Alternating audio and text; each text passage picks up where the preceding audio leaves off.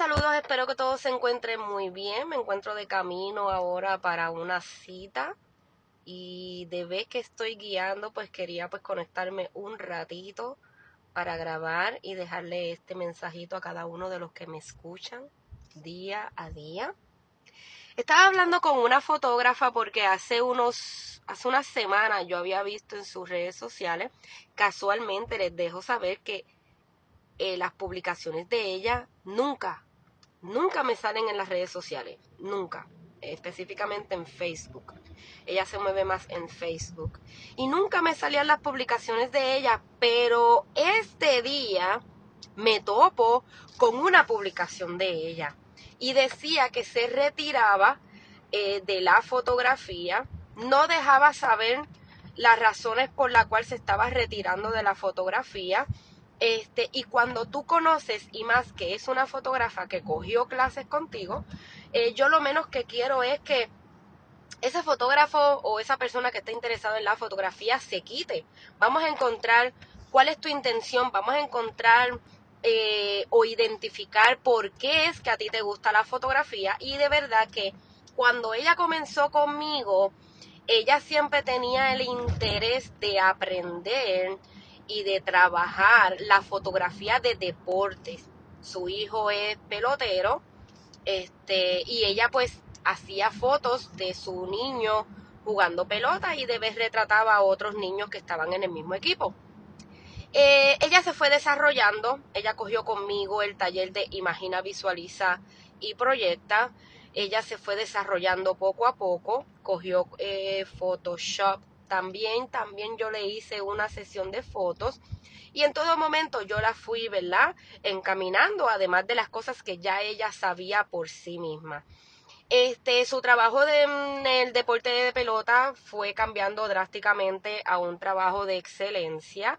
Eh, se puede ver drásticamente su cambio de cómo retrataba antes a cómo fue buscando unos mejores ángulos para poder retratar cada uno de esos niños, ¿verdad?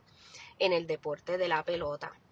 Eh, me sorprendió eh, leer sus palabras porque era una persona que realmente yo decía, wow, como si haces un buen trabajo, qué es lo que está pasando, que te estás aguantando en querer, este, ¿verdad? Dejar la fotografía, yo le dejé un mensaje que realmente, pues si ella necesitaba hablar conmigo, en persona o ya sea por teléfono para poder saber cuáles son las inquietudes y de qué manera yo la puedo ayudar, ya sea para seguir encaminada en la fotografía o realmente pues darle el espacio a que ella se pueda retirar. Ella me respondió este que era una posibilidad, todavía no lo, no lo tenía pues, ¿verdad? Concreto, pero era una posibilidad de eh, dejar la fotografía y más adelante pues volver a retomarla.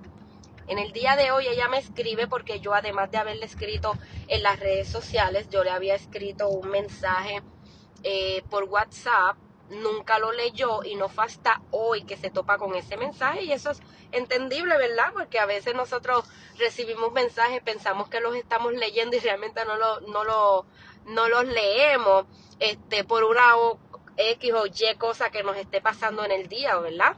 Pero ella hoy me responde y me pide disculpas por no haberme respondido anteriormente y me cuenta la situación por la cual ella está decidida de por lo menos eh, dejar la fotografía por un tiempo, pero más adelante lo va a retomar. Mi consejo para ella fue lo siguiente, y sé que es un consejo que le puede ayudar a otra persona que esté escuchando ahora mismo mi podcast, es lo malo de uno dejar de trabajar lo que nos apasiona o lo que estuvimos trabajando por tantos años para después volverlo a retomar, es que si le cogemos el gusto a no trabajar la fotografía y dedicarnos a otra cosa, puede ser que nunca querramos volver nuevamente, ¿verdad? a lo, a lo que principalmente estábamos haciendo. Y eso está bien, pero lo que se nos va a hacer bien difícil es poder retomarlo nuevamente después de tanto tiempo que no estuviste en las redes sociales o dedicándote eh, tiempo a eso. ¿Por qué? Porque la gente va a dejar de saber de ti. Inclusive las redes sociales, si tú no te mantienes al tanto de estar eh, poniendo ¿verdad? publicaciones, tu página se esconde porque básicamente pues Instagram y Facebook pues va a entender esta persona ya no está trabajando eh, su negocio pues no tenemos que tener al día su página verdad en, publicaciones en las redes sociales así que si estás decidido que por alguna situación que estés viviendo no puedas trabajar la fotografía eh, como lo estabas trabajando que era la semana y en fin de semana, mira, tú puedes decidir coger tu agenda y establecer el día específico que tú quieres trabajar la fotografía.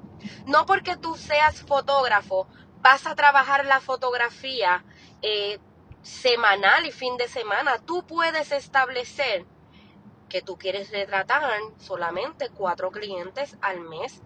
No hay una ley, tampoco no es obligado tener 30 clientes o tener 10 clientes al mes. Tú como, como negocio, ¿verdad? Como dueño de tu negocio, tú estableces el límite de los clientes que tú quieres trabajar eh, al mes. Si lo que tú quieres trabajar es simplemente dos clientes al mes, eso está bien. De esa manera estás todo el tiempo eh, manteniéndote activo en la fotografía, vas a subir esa sesión a tus redes sociales y la gente va a seguir sabiendo que tú estás en el ambiente fotográfico. Eh, otra cosita es, el cliente no es quien establece el día que quiere ser retratado. Usted como dueño de su negocio va a establecer, mira, los días que yo retrato es sábado y domingo el primer sábado de cada mes y el último domingo de cada mes.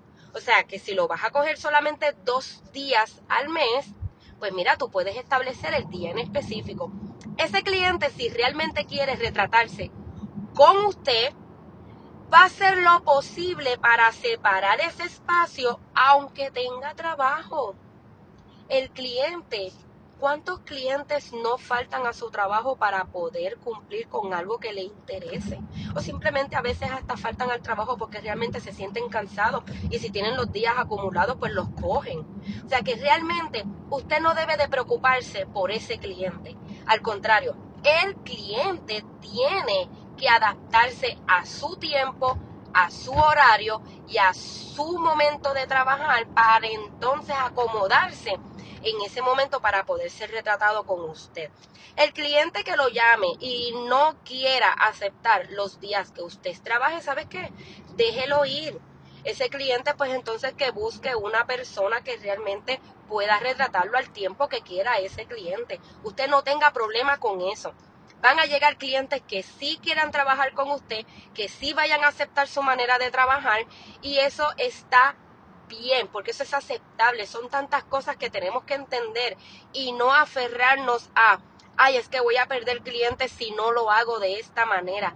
No, porque nosotros ya somos unos comerciantes. Usted como fotógrafo es un comerciante. Si nosotros vamos ahora mismo a una tienda, a Plaza Las Américas o Plaza Carolina, whatever, cualquier tienda, y nosotros vamos y está cerrado, o simplemente le dicen, eh, eh, tal día no vamos a trabajar, pues nosotros no nos podemos molestar. ¿Por qué? Porque esa es la política de trabajo de esa tienda. Así que el cliente tiene que entender que nosotros también como dueños de, de nuestro negocio, siendo aunque sea fotografía, también tenemos nuestra política para trabajar.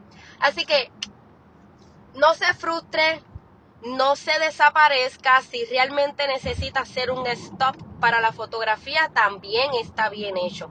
No es que hagan ahora mismo lo que yo les estoy recomendando, ¿verdad? Porque cada quien decide lo que quiera hacer en su negocio de la fotografía.